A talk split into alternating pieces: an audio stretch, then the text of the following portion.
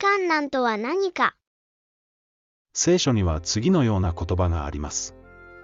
その時には、世の初めから現在に至るまで、かつてなく今後もないような大きな観難が起こるからである。かつてなく今後もないような大きな観難とありますから、人類史上最大の観難が起こるというのです。この大観難について、多くの人が誤解していることがあります。それは、大観難が、神の怒りや、神の裁きだと思っていることです。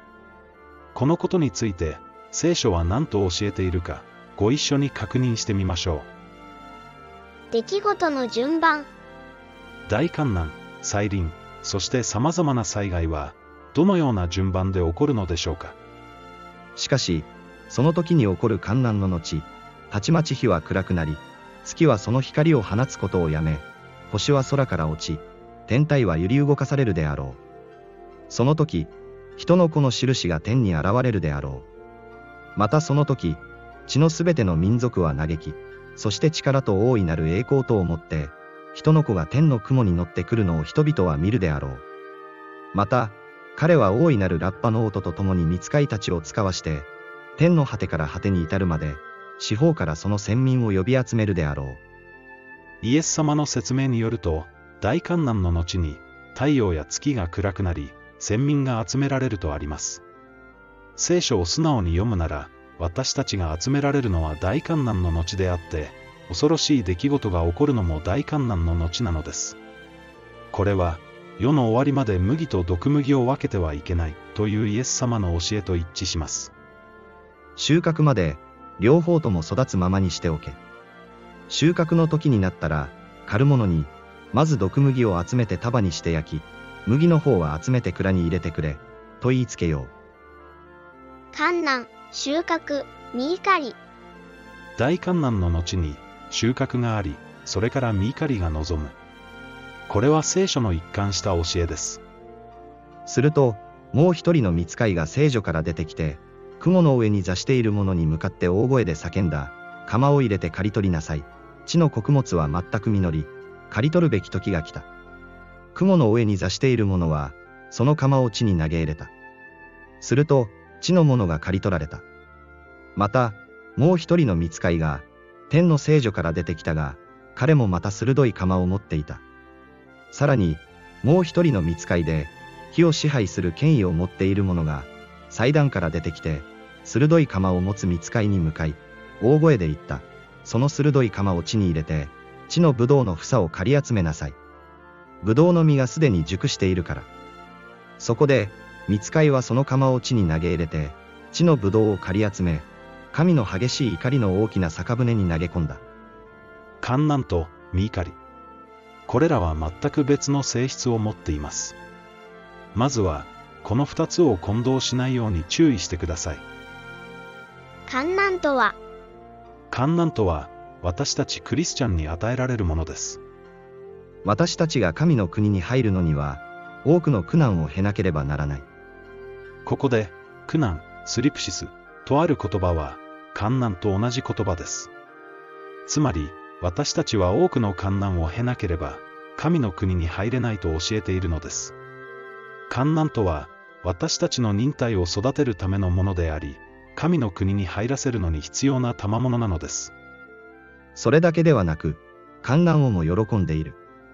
なぜなら、観難は忍耐を生み出し、忍耐は連達を生み出し、連達は希望を生み出すことを知っているからである。このプレゼントを、決して神の見怒りと混同しないでください。実狩りとは？観難と見怒りは違います。主は、やがて来る見怒りから、私たちを救い出そうとしておられます。この御子こそ、神が死者の中から蘇らせた方、やがて来る御怒りから私たちを救い出してくださるイエスです。思い出してください。聖書によれば、大観難の後に私たちは収穫され、残された人々に見怒りが望むのです。すなわち、七つの鉢で表現される災害です。これは私たちの忍耐を生み出すためのものではなく、神の裁きそのものです。それは滅びの日、旧約聖書で何度も語られた、主の日が来るのです。平和だ安全だミーカリは突然やってくる、聖書は何度もそう警告しています。人々が平和だ、安全だと言っている時、妊婦に生みの苦しみが望むように、突然の破滅が彼らを襲います。それを逃れることは決してできません。しかし兄弟たち、あなた方は暗闇の中にいないので、その日が盗人のようにあなた方を襲うことはありません。不思議に思いませんか？大観難の最中になぜ人々は平和だ安全だと言っているのでしょうか？それはこの大観難に彼らは気がついていないからです。これこそが大観難の正体です。観難は生徒のためのものであって他の人々にとっては平和で安全に見える状況なのです。世に立ち向かわないなら観難は見えてきません。破滅の日が来るまで平和だ安全だと言い続けることになるのですノアの時代、大観難とその後に来る見怒りについて主は次のように言われました人の子の現れるのも、ちょうどノアの時のようであろう。すなわち、洪水の出る前、ノアが箱舟に入る日まで、人々は食い、飲み、目取り、嫁ぎなどしていた。そして洪水が襲ってきて、一切のものをさらっていくまで、彼らは気がつかなかった。人の子の現れるのも、そのようであろう。悪の満ちたその時代はノアにとっては大きな観難であっても人々にとっては平和だ安全だという状況だったのですそうして人々が気づかない間に観難の時は過ぎ去り突如として見怒りが彼らに望んだのですロトの時代、ロトの時代にも同じようなことがありましたロトの時にも同じようなことが起こった。人々は食い、飲み、買い、売り、植え、建てなどしていたが、ロトがソドムから出て行った日に、天から火と硫黄とが降ってきて、彼らをことごとく滅ぼした。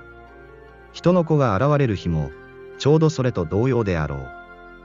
ソドムの人々がひどい罪に陥っている状況は義人ロトにとっては大きな観難の時でしたがその他の人々にとっては平和だ安全だとお祭り騒ぎのような状況だったのです。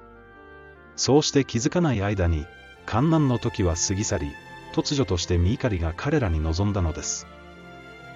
もう大観難は来ている？可能性として考えてみてください。あなたが平和だ安全だと思っているだけでもう大観難は来ているのかもしれません。実際ソドムの時代よりも世の中ははるかに不法に満ちていますクリスチャンでさえも実戒を守る人はほとんどいませんローマカトリックに由来する日曜礼拝のせいで安息日は汚されていますその時、私は彼らにはっきりこう言おう。あなた方を全く知らない。不法を働く者どもよ。言ってしまえ。不法アノミアとは法に背くという言葉であり神の立法に違反することを指していますだから、毒麦が集められて火で焼かれるように、世の終わりにもその通りになるであろう。人の子はその使いたちを使わし、つまずきとなる者と不法を行う者とを、ことごとく御国から取り集めて、炉の火に投げ入れさせるであろう。そこでは泣き叫んだり、はがみをしたりするであろう。実戒を守らない人々が御国から追い出されてしまうことは明白ですそれなのに教会はこれらの警告をしないばかりか自分たちまで不法のものとなっている始末です。この大変な事態にあなたは気づいているでしょうか？気づいた人々は異端視され軽蔑され罵られ無関心という名の暴力によって教会から殺されています。真の信仰者はもうこの大きな観難を経験しているのです。目を覚ましてください。これが最後の警告になるかもしれません。黙示録にはラッパが吹き鳴らされて火が降ったり星が落ちたりイナゴが飛び回ったりする表現がありますがそれは黙示として書かれたことです。大観難はもしかしたら目に見える災害ではなく気づかないうちにすでに起こっているかもしれないと考えてみてください。いずれにせよ人々が平和だ安全だと言っている時に突如として主の日が望むことは確かなのです。それはノアやロトの時のようだと書いてあるからですもう大観難が来ているとしたら次に来るのは主の日です。主を迎える準備はできていますか？聖書を正しく読み、最後の備えをしましょう。正しいのは、いつだって聖書だからです。